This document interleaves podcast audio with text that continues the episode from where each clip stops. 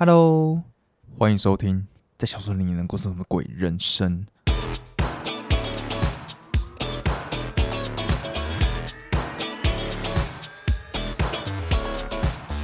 啊，我是谁不重要，所以我们就赶快开始吧。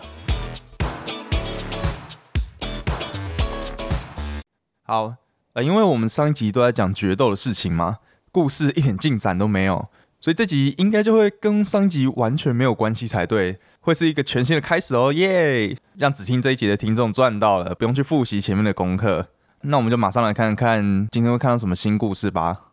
伯爵他收到了一份请帖，是新认识的妮娜库利科娃，请他去喝茶啊。妮娜库利科娃，这谁？哎，不只有你现在很问号。我现在也很问号，这是谁？之前都没有出现过啊！好，没关系，我们继续看看这个妮娜到底是谁。伯爵他先到了约好的地点坐下来，等了几分钟之后，看到妮娜出现了，伯爵就起身帮她拉开椅子。哎呦，真的是很有绅士风范。哎，我不知道现在这个时代，如果来帮对方拉开椅子，请他坐下，对方究竟会怎么想啊？他究竟是会觉得哇，你好贴心哦，对我这么好，还是会觉得说我自己来就好了？当老娘是不会拉椅子，是不是？嗯，我还蛮好奇究竟是会什么状况啊！但是在伯爵那个年代，应该可以说是几乎所有女生都是属于前者啦。那妮娜坐了下来之后，就用法语说了一声谢谢，而伯爵也用法语回答不客气。哎，这边翻译就直接翻谢谢啊，但是后面用法语回答，这样子也太没有代入感了吧？所以我就来示范一下这段对话用法语该怎么讲，让你们更有代入感。伯爵帮妮娜拉开椅子，妮娜坐了下来，并对伯爵说 “Messi”，。”而伯爵也亲切的回说：“Je vous en prie。”呃，好，辛苦你了。听完这场无聊又拙劣的短剧表演啊，那谢谢的法语就是 Messi 啊，就是梅西啊，这样很好记吧？然后不客气的法语叫做 “Je vous en prie”。呃，我觉得比较接近的应该就是祖父放屁吧。祖父放屁，祖父放屁，这样子法国人应该也能听得懂吧？我不知道，我我也不是法语专家，就只是照着 Google 翻译上面讲出来而已，绝对没有要负起任何教学的责任。好，那我们接着看下去。接下来几分钟，伯爵还有妮娜喝着茶，吃着饼干，并且随便聊了几句关于今天会不会下雨的话题。但是忽然，妮娜的表情变得严肃，看来是要讨论比较严肃的问题了。那伯爵这时候心想，或许有些人会觉得，哎，前面明明还聊得这么轻松自在，结果忽然就变成这么严肃的话题，这样好像有点突兀，或是这样子的时机好像有点不太对。但伯爵他完全不这么认为，他觉得尽快结束寒暄，并且赶快进入主题，这才完全符合喝茶的礼节，而且这也才是喝茶的宗旨。好啊，对于伯爵的这个评论，我是持完全赞同票。因为我自己就是属于那一种，如果真的要跟朋友约出去见面，一定是要有目的性的约出去见面啊，不管是要谈感情，还是谈人生理念、谈事业上的问题都好，我自己没有办法接受那一种，就真的只是要约出去聚在一起，然后就真的只是要 enjoy 那一个在一起玩乐的时光，我没办法接受啊，倒也不是说没办法接受啦，应该是说我不会自己揪这一团。像什么唱 KTV 啦，或是打保龄球这一种，如果朋友揪的话，我是会参加，但是我自己不会揪这种活动，因为我自己就是很喜欢待在家里自己看书的人。对我来说，看书能带来的乐趣，绝对远大于跟朋友在那边做一些无意义的活动。所以我要出门赴约所需要消耗的动能之大，如果见面之后还没有大量的 input 进来的话，我的能量就会立刻耗尽，进入放空模式。所以我跟朋友见面也像是伯爵这样子。可能见面之后会寒暄个几句，但应该不会超过三分钟，之后就开始聊正题啊。你可能会想，那样子只聊正题，不是可能聊个十几二十分钟就没有东西可以聊了吗？是有多少正题可以聊？那这个你就不用担心了。我身边几个到现在还有在联络的朋友，都是那一种可以聊正题聊一两个小时的人，所以通常都能带着满满的收获回家。如果是脑袋空空的就这样回来，我是会因此痛恨自己的。怎么不把这个时间拿来读书，还更有意义啊？不过当然啦，时间的运用本来就没有说怎样子才比较有意义，就是这个意义它并不应该是能够用客观的方式去把它定义出来的。而是每个人主观认为对自己有意义的事物，那就是会有意义。所以我也没有在说那些常常会跟朋友们聚在一起开趴啦，享受那个当下这个行为不好。毕竟我自己很偶尔也会参加这种活动，只是说参加这种活动对我的动能消耗量有点太大了，我很容易会觉得精力匮乏。好，那他们进入正题，究竟是要聊什么呢？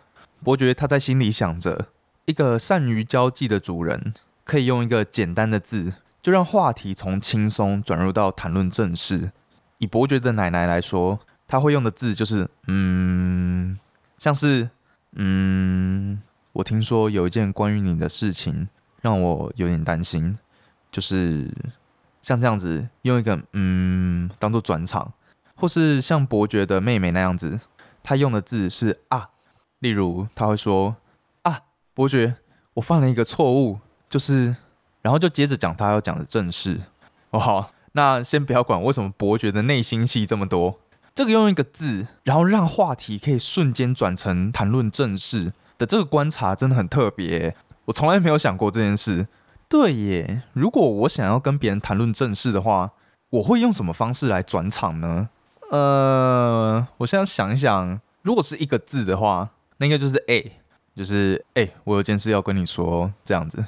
但如果是真的很重要的事情，我会在后面多补一句说：“哎，我有件事跟你说，你帮我看看我这样讲有没有什么盲点。”这个是我真的要讨论到非常非常重要的事情，我才会在后面加这句，请对方帮我看看有什么盲点啊。但是这样就不符合伯爵的艺术了吗？伯爵要求的就是只要用一个字就能让整个话题转场，所以我应该就是用 A 吧。我猜应该大部分的人都是用这个字啊，所以也没什么好特别的。忽然觉得好像有点不甘心。我怎么没有养成一个习惯，用一些特别的转场方式呢？好，那伯爵说，对于坐在他对面的这个妮娜来说，会用到的那个字就是“爱”。他说：“哎，伯爵，你能不能告诉我一些成为公主的规矩？我会非常的感激。”哦，我知道了啦，这个妮娜就是前面两集里面出现的那个小女孩啦。听她讲到这个公主的话题，我就知道了。只有小女孩会把公主这类的话题当成是严肃的话题，而且不要说是关于公主的话题了。等她长大之后，我看根本连“公主”这个词都不会用到吧。所以，如果我想的没错，对啊，她就是那一位跑来打扰伯爵用餐，然后最后离开还不忘了撩一下伯爵，说他没有胡子，看起来很帅的那个九岁小女孩啦。那伯爵听到妮娜这样子的问题，他也愣了一下，回答说：“规矩。”显然，伯爵他也很纳闷，为什么会是这样子的问题吧？他在心里都已经有那么多小剧场，准备好要面对什么人生重大难题了，结果跑出来的居然是一个关于如何成为公主的问题。那一瞬间，脑袋应该也是会转不过来啊！哎，但是不知怎么的，我讲到这边，忽然觉得自己好可悲哦。不知道曾几何时，我也失去了那种小朋友天真浪漫的梦想，而且不要说是失去了。甚至像现在这样子，看到一个小女孩对于如何成为一个公主这个话题，用这么严肃的方式来看待，我第一个冒出来的念头，居然是这也太天真、太荒唐了吧？怎么忽然觉得这样子的自己有点可悲？虽然我自认为自己还是保有很多的好奇心，但是这个岁月的摧残，真的还是。让我不知不觉的会瞧不起小朋友他们那一种天真浪漫的梦想，呃，也不是说瞧不起啦，没有到这么严重，而是说不会把他们这个梦想也能用严肃的方式来看待。想想我小时候也曾经有过想要骑着龟龟去环岛的这个梦想，但长大之后现在的梦想哦，嗯，我想应该就是成为一个能够一直保持快乐初衷的 podcaster 吧。虽然还谈不上是很浪漫，但至少对现在的我来说，我觉得是我能想到能够同时符合现实与浪漫，然后这两者的总和会是最大值的一个梦想了。好，所以碎碎念这么多，其实只是我想要叮咛自己，不要忘记童年那种天真浪漫的感觉啦。好，那我们就接着继续。面对伯爵的疑惑，妮娜她再次肯定的说：“是的，就是规矩。”然后伯爵他就回他说：“但是妮娜当公主并不是办家家酒。”哎，这个讲话不用这么靠背吧？今天很呛是吧？而且为什么当公主不能是扮家家酒？扮家家酒的意思不就是你在这个游戏里面可以什么职业都能扮演吗？那这样应该也包含公主吧？哦，还是伯爵的意思是说，当真实世界的公主不能像是扮家家酒这样子？伯爵的意思该不会是这样吧？啊，这样子不就更不知道到底在呛什么了吗？我知道啦，如果在现实生活中有一个人对你讲说，哎，当什么什么可不是在扮家家酒。呃，假如说我是药师嘛，然后我发错药了，啊，我的前辈可能就会跑过来跟我说，哎，那个谁不重要，当药师可不是在扮家家酒啊。啊，这个骂的方式，我觉得还算是能够接受啦，因为毕竟我就是这个职业的啊，我犯错，你你这样子数落我一下，虽然不爽，但至少还算是有点逻辑。但是今天妮娜的状况不是这样子啊，她就只是用严肃的态度，想要知道怎样才能成为公主，仅此而已。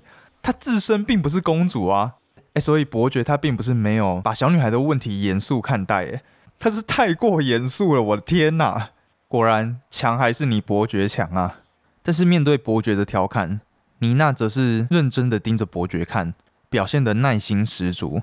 因此，伯爵也收回他前面那个有点嬉闹的态度，对他说：“我想，身为一位公主，第一条规矩就是让言行举止更加优雅，像是要学习说话的语气啦、用餐的礼仪啦，还有端正的仪态。”听到“仪态”这个字时，妮娜歪了歪头。表示她不太清楚这是什么意思，伯爵就解释道：“像是弯腰驼背的仪态，通常表示这个人个性懒散，同时也表示他对其他人兴致缺缺；而端正挺拔的仪态，可以证明这个人冷静泰然、言而有信，而这些都是公主的重要特质。”听到伯爵的这番言论，妮娜马上坐得更挺了。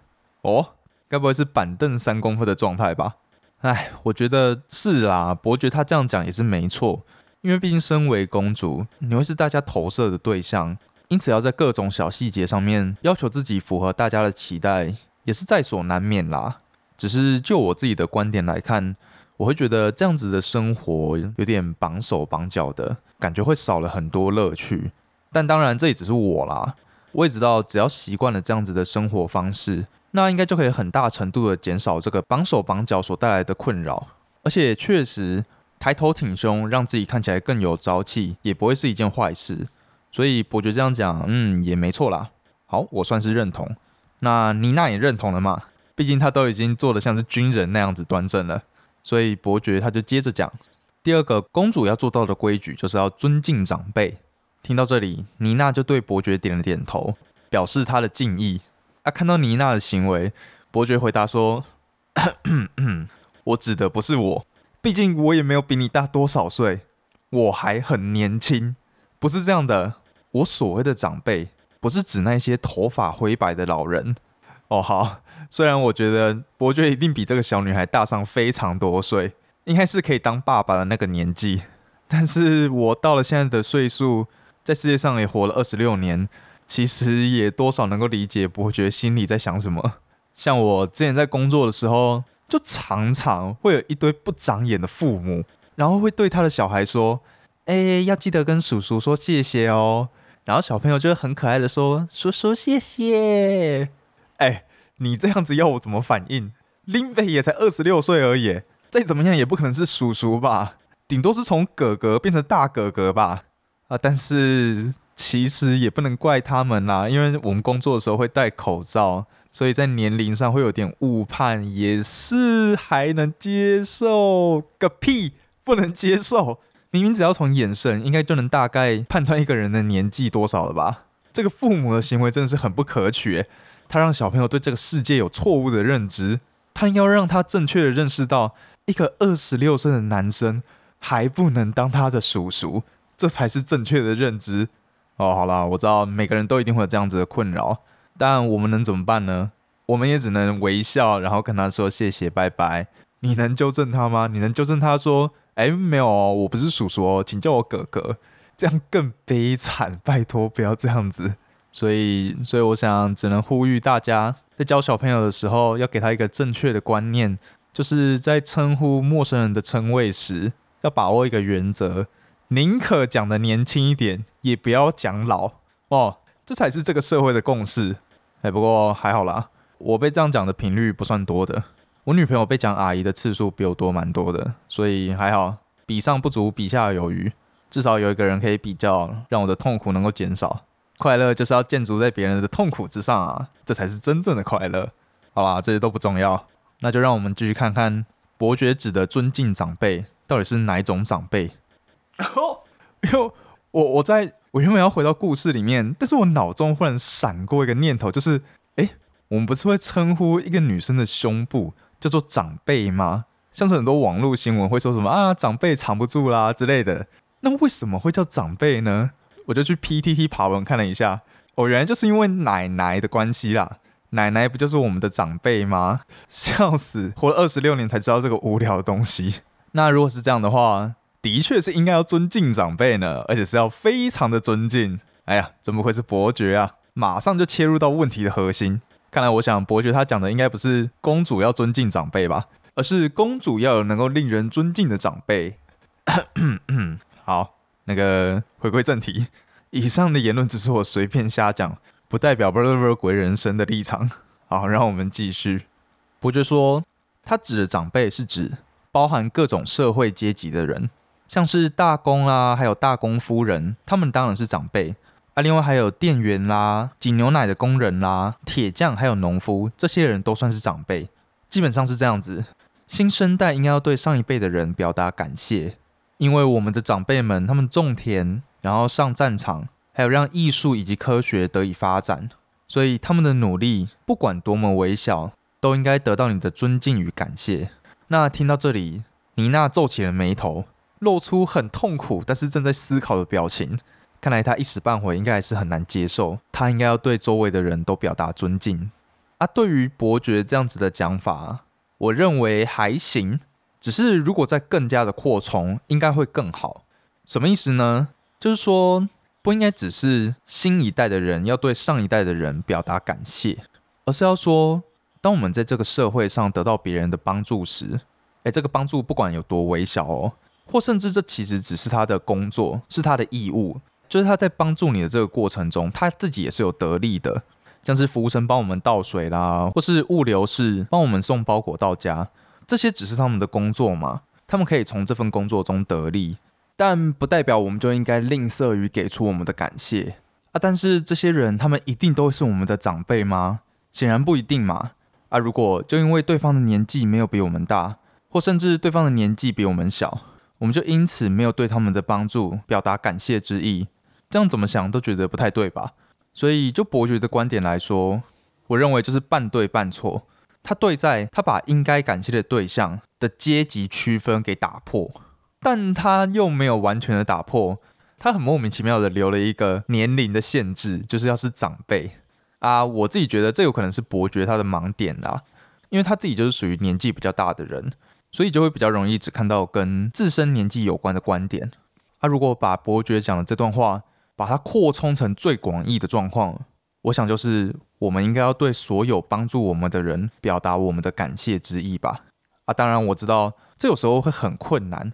像是我前面举的那个物流室帮我们送包裹的例子，通常我遇到的物流室态度都不会很好啊。我也是能理解，因为毕竟他们这样跑来跑去的，而且本来就很少人做这种领别人薪水的工作，会觉得开心的。不要说开心了，我觉得可以心平气和的做这种工作的人，可能也是少数。大部分的人应该都会是满满的负面情绪。那前阵子其实就遇到一个状况，就是。有一个物流司机，他要送货给我，然后他就打电话给我说：“哎，你好，因为今天我跑你们社区这一趟，只有你一个人要收货，啊，这样子我就把货放在警卫室，这样可以吗？哦，我住的地方就是一个大社区，啊，每一户都是独自的一户，然后出入口有设一个警卫室来管制这样子，所以等于说这个司机他想要省时间啦，他只要车停在社区门口，然后东西丢警卫室，他就可以走人了。”啊！但是因为我们社区蛮大的，我走路到警卫室可能要花十分钟的时间，但是他开车开上来只要花大概三十秒就到了吧。而且我人也不是不在家，如果把包裹全部都丢给警卫室，其实对警卫也是蛮不好意思的。所以我就跟他说：“哎，但是我在家，可以请你帮我送过来吗？”然后他的态度就忽然变很差，他就说：“哦，好啦好啦啦。”然后就挂掉了。啊，然后挂掉之后，过了大概不到一分钟，他就出现在我家门口，然后一直按喇叭。不是按门铃哦，你就知道这个人到底有多没礼貌了啊！当然，我也是一般人，面对他这样子的方式，我脑中当然也马上想出各种可以搞他的方法啊。最轻微、最轻微的就是我也摆张臭脸嘛，我也不跟你谢谢。以其人之道还治其人之身，他怎么对我，我就怎么对他。我当然也可以这样做，但是我去收包裹时，我就想说，这样做对我自己真的有好处吗？就是这样子被对方的情绪牵着走，他不爽我也跟着不爽啊，这样子真的是我想要的吗？所以在接到包裹的当下，我还是选择跟他说了一声谢谢啊。不过就不是那种很开朗的谢谢，而是那种死气沉沉的谢谢。他可能也没有预料到我会说谢谢吧，因为他自己也知道他的态度很差，可能他已经预设好我会用同样的态度对他，已经做好战斗准备了。但是面对我突如其来的谢谢。他也是很反射的，就回了一句谢谢。但是我从他的谢谢可以听得出来，他在最后是有刻意收回去的，也就是他其实也不想讲这个谢谢，只是因为被我这个突如其来的谢谢害他做出了意料之外的举动啊。反正无所谓，重点是我们自己嘛。当我决定这样做，收到包裹之后跟他说谢谢之后，我的心情是非常坦然、非常愉悦的。这种愉悦感是出自于我对我自己的表现感到骄傲。我能够不随着对方的情绪起舞，就是班爷的你也想起舞吗？然后坚持做我认为正确的事情，我真心的为这样子的自己感到骄傲啊！当然有一部分其实是我预想那个司机可能现在心情有点纠结，就是你知道吗？当你站在一个道德制高点去对待一个已经无理取闹的人的时候，只要他不是小朋友，只要他是个正常的大人，他多少都会感到心里有点自责跟愧疚。想到这里，我就觉得很爽啊！当然，我也不知道嘛，这没办法证明，只有那个司机本人自己是知道的。但反正无所谓，我就设想他现在很愧疚，我就觉得超爽。所以说，从这个例子就可以看出来，跟别人说谢谢，就是属于那一种你做了对自己绝对没有损失，他是站在所有道德最高点的一个行为，没有任何人会因为你的这个行为而感觉到这样子好像不太好。所以我想，以后当你决定要不要跟一个人说谢谢的时候，当你心里有这个想法出现的时候，就不用犹豫了，说就对了。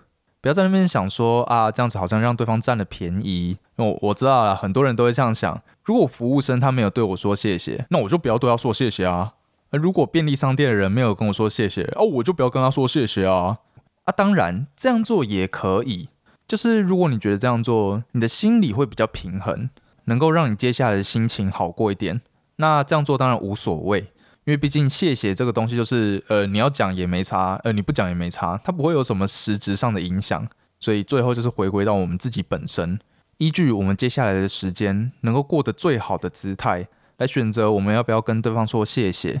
我想其实这样子就够了，这样子就有九十分了啦。我觉得，毕竟只要能够不被对方的行为还有情绪所影响，铁定就已经达到 PR 九十了。赢过世界上绝大多数的人啊，但是九十分还是有进步空间嘛。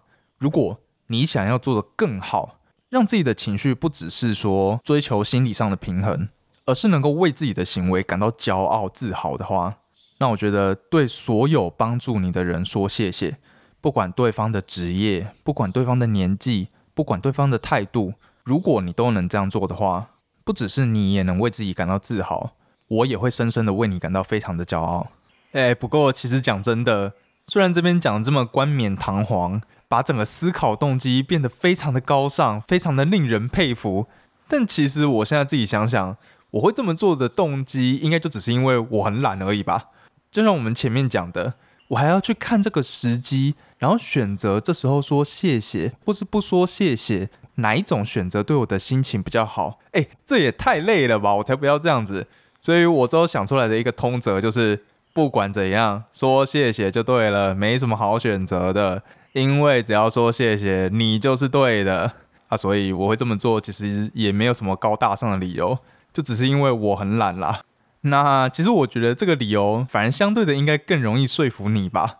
人生该思考的东西有很多，该做的选择有很多，真的没必要在这个无聊的谢谢上面还要做思考，还要做选择，人生不用过得这么累啊。但是还是要讲个先决条件啊，就是不能讲出来之后，然后心里还是非常不平衡哦，啊，这样就不对喽。核心还是我们自己本身的心情不要被影响才对。好，那我们就接着往下看。小女孩思考了一阵子之后，虽然还是面露有点痛苦的表情，但还是点点头表示接受。于是伯爵就接着讲第三个规矩：公主在要求对方时，应该要说请；然后在接受对方好意时，应该要说谢谢。哎，这么刚好，就这样连接到我们前面讲的那个例子，跟那个外送员说谢谢的状况。哦，那其实这个伯爵还是有做一个扩充啦，也是说前面第二点的尊敬长辈，再加上这个第三点的谢谢，其实把它合在一起，它就变成是我们刚刚得到的论点，也就是对所有帮助你的人表达感谢之意啦。哦，我知道了，可能是伯爵对尊敬的理解，跟我心目中对于尊敬的理解不太一样。我心里面对于尊敬的理解是说，呃，我认同你这个人，哦，我认同你这个付出，所以因此代表我尊敬你。那要表现出我认同你。最直接的行为就是表达感谢，所以我觉得很自然的把尊敬还有感谢连在一起。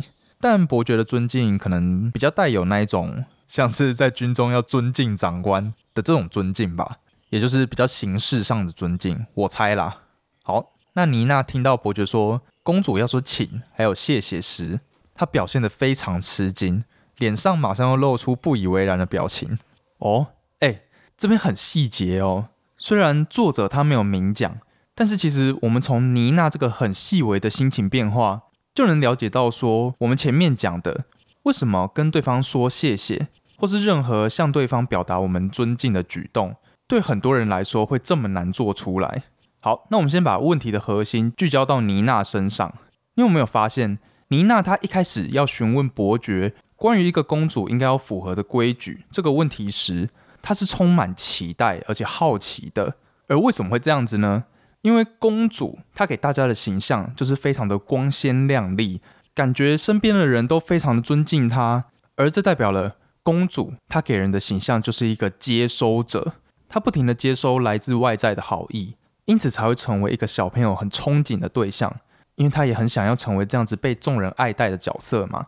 但是今天伯爵跟他讲的这三件事，全部都是在讲身为一个公主应该要付出什么。所以，虽然前面讲两点，妮娜她还是勉强能够接受，但到了第三点，妮娜她终于忍不住了，因为这跟她梦想中公主应该有的形象根本是天差地远呐！她可不会梦想成为一个必须要求自己不断付出的公主，所以这就能够解释说，为什么这么多人会很难把自己的谢谢说出口，因为我们很本能的都不会想要成为一个付出者啊，就跟这个妮娜一样。她是一个小朋友嘛，所以她梦想成为的样子，其实是越接近我们本能会想要追求的那个样子啊。我们本能就是会想要成为一个接收者，而不是一个付出者，所以我们才会只想要得到别人的谢谢，而不是付出我们的谢谢啊。不过我觉得值得庆幸的是，这个现象基本上只会发生在我们童年的时期啦。随着我们的人生历练越来越丰富，还有我们学习到的东西越来越多。我们渐渐就会知道，说其实付出会比接收来的有意义啊。这一点就是每个人领略的快慢不同，但是至少可以很肯定的是，选择付出的比例一定是跟你的年龄呈现正相关的。而我们的年纪只会变多，不会变少嘛。所以不管你愿不愿意，我们还是会慢慢往付出者的方向前进，只是差别在不同人前进的快慢而已。这点算是蛮值得庆幸的。好，那妮娜究竟会怎么说呢？她说：“公主如果开口跟别人要一块蛋糕，这时候她要说请，这点我能理解。但是如果是有人他要主动请公主吃蛋糕，那公主又何必说谢谢呢？我觉得这样子很没有道理哦。啊，其实妮娜这个论点就又刚好切合到我们前面讨论到的，也就是说，这个谢谢出发点还是要以自己的心情会不会受到影响为主。那妮娜她现在想就是说。”自己又没有亏对于那一个要请我吃蛋糕的人啊，这样子我跟他说谢谢，我不就吃亏了吗？我又没有要求他这么做，因此在这个情况下，他不会轻易给出他的谢谢啊。这个想法有错吗？当然是没有错，就跟我们前面讲的一样，只要最后自己的心情是最舒服的状态，其实谢谢就是可有可无啦，没有没有那么严重。所以我觉得就是像妮娜所说的，自己能接受就好。啊！但是伯爵可不这么认为哦。他告诉妮娜说：“礼貌跟蛋糕是不一样的，你不能只挑你喜欢的，也不能把咬了一半的蛋糕放回盒子里。”哦，看来妮娜她是正在吃蛋糕，然后吃了一半就把它放回盒子里吧。哎，这个伯爵真是很嘴诶！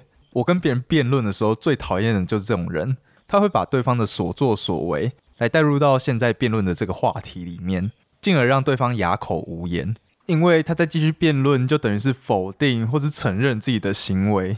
但是这不是辩论的艺术啊！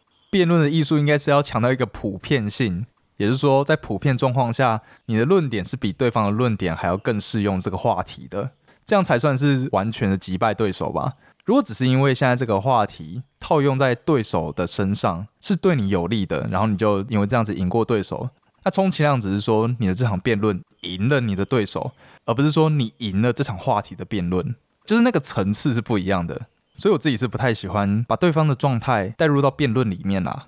那妮娜她听了伯爵这样子的回答，当然是表现的很不耐烦嘛，但是她还是尽力克制住自己的表情，用一个更加缓慢。更加肯定的态度对伯爵说：“我再讲一次，公主想要别人给她蛋糕时，这时候说请，我可以理解，因为这是她自己的要求。那么，如果这时候她也顺利拿到蛋糕了，她当然必须说谢谢。但是，你刚刚后半段的举例不是这样，你说的状况是公主她自己又没有开口要蛋糕，而是别人主动拿给她的。”所以公主只是接下别人送给她的东西，并没有要求什么啊。这样子的话，她干嘛说谢谢呢？我不懂她为什么要说谢谢。为了强调自己的论点，妮娜马上把一个柠檬塔放到嘴巴里咬了起来。哦，这个强调论点的方法很好玩呢，就是讲完了之后，马上去做其他的事情，让对方无法反驳。而且他更狠的是，他是直接拿一个食物堵住自己的嘴。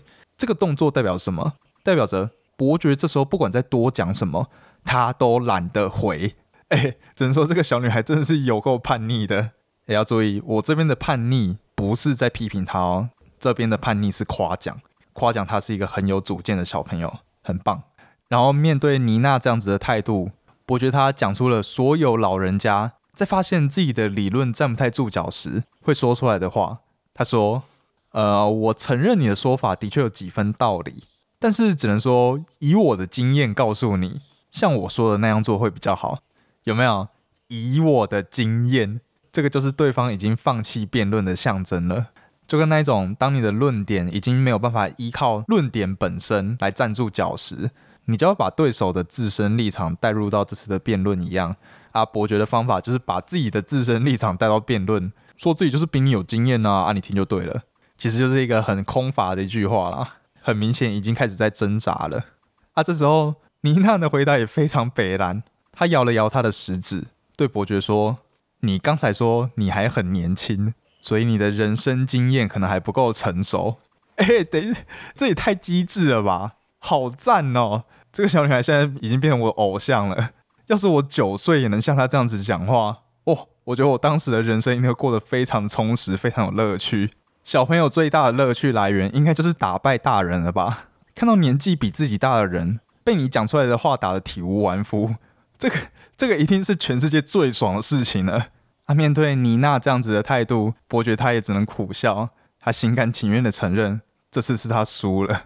哦，啊，今天的故事很精彩哦，全部都是围绕着关于礼仪这个话题的辩论啊。我自己个人是非常喜欢今天的故事。啊，不过关于辩论的内容，其实我们前面都已经讨论过了，所以后面这边也没什么好讲的。那我想最后这边我们讲一个跟今天的篇幅基本上没什么关系的话题，就是关于妮娜想要成为公主这件事情。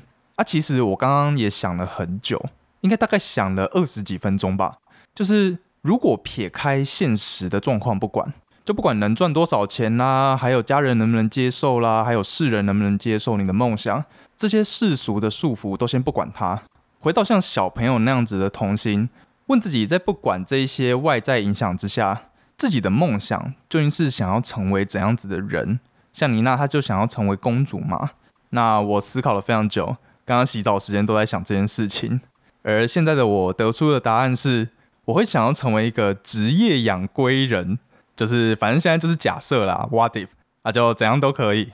我就会想要有一个超大的养龟园，然后这里面龟龟的数量刚好足够让我从起床，然后一路忙到下山，我能够刚好把所有龟龟的事情都打理完毕。之后晚上我就可以休息一下，享受我自己的休闲时光，然后第二天再继续继续照顾这些在龟龟园里面快乐生活的龟龟们啊！因为我自己现在有养了两只小龟龟嘛，Helsinki 还有 Manchester，但我自己其实是有点对不起这两只龟龟，就是虽然我自认为我给他们的空间应该算是非常大的了，但其实这几天观察他们的动作，还是能观察出来他们有被束缚的感觉。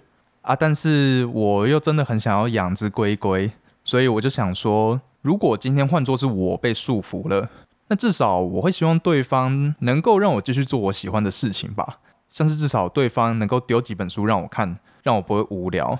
所以我现在能对我龟龟们的补偿，就是铺一层深度非常深的树皮，让他们能够去挖，因为这个龟龟它们的习性就是会喜欢到处挖洞，因此现在的我有能力做到的就是。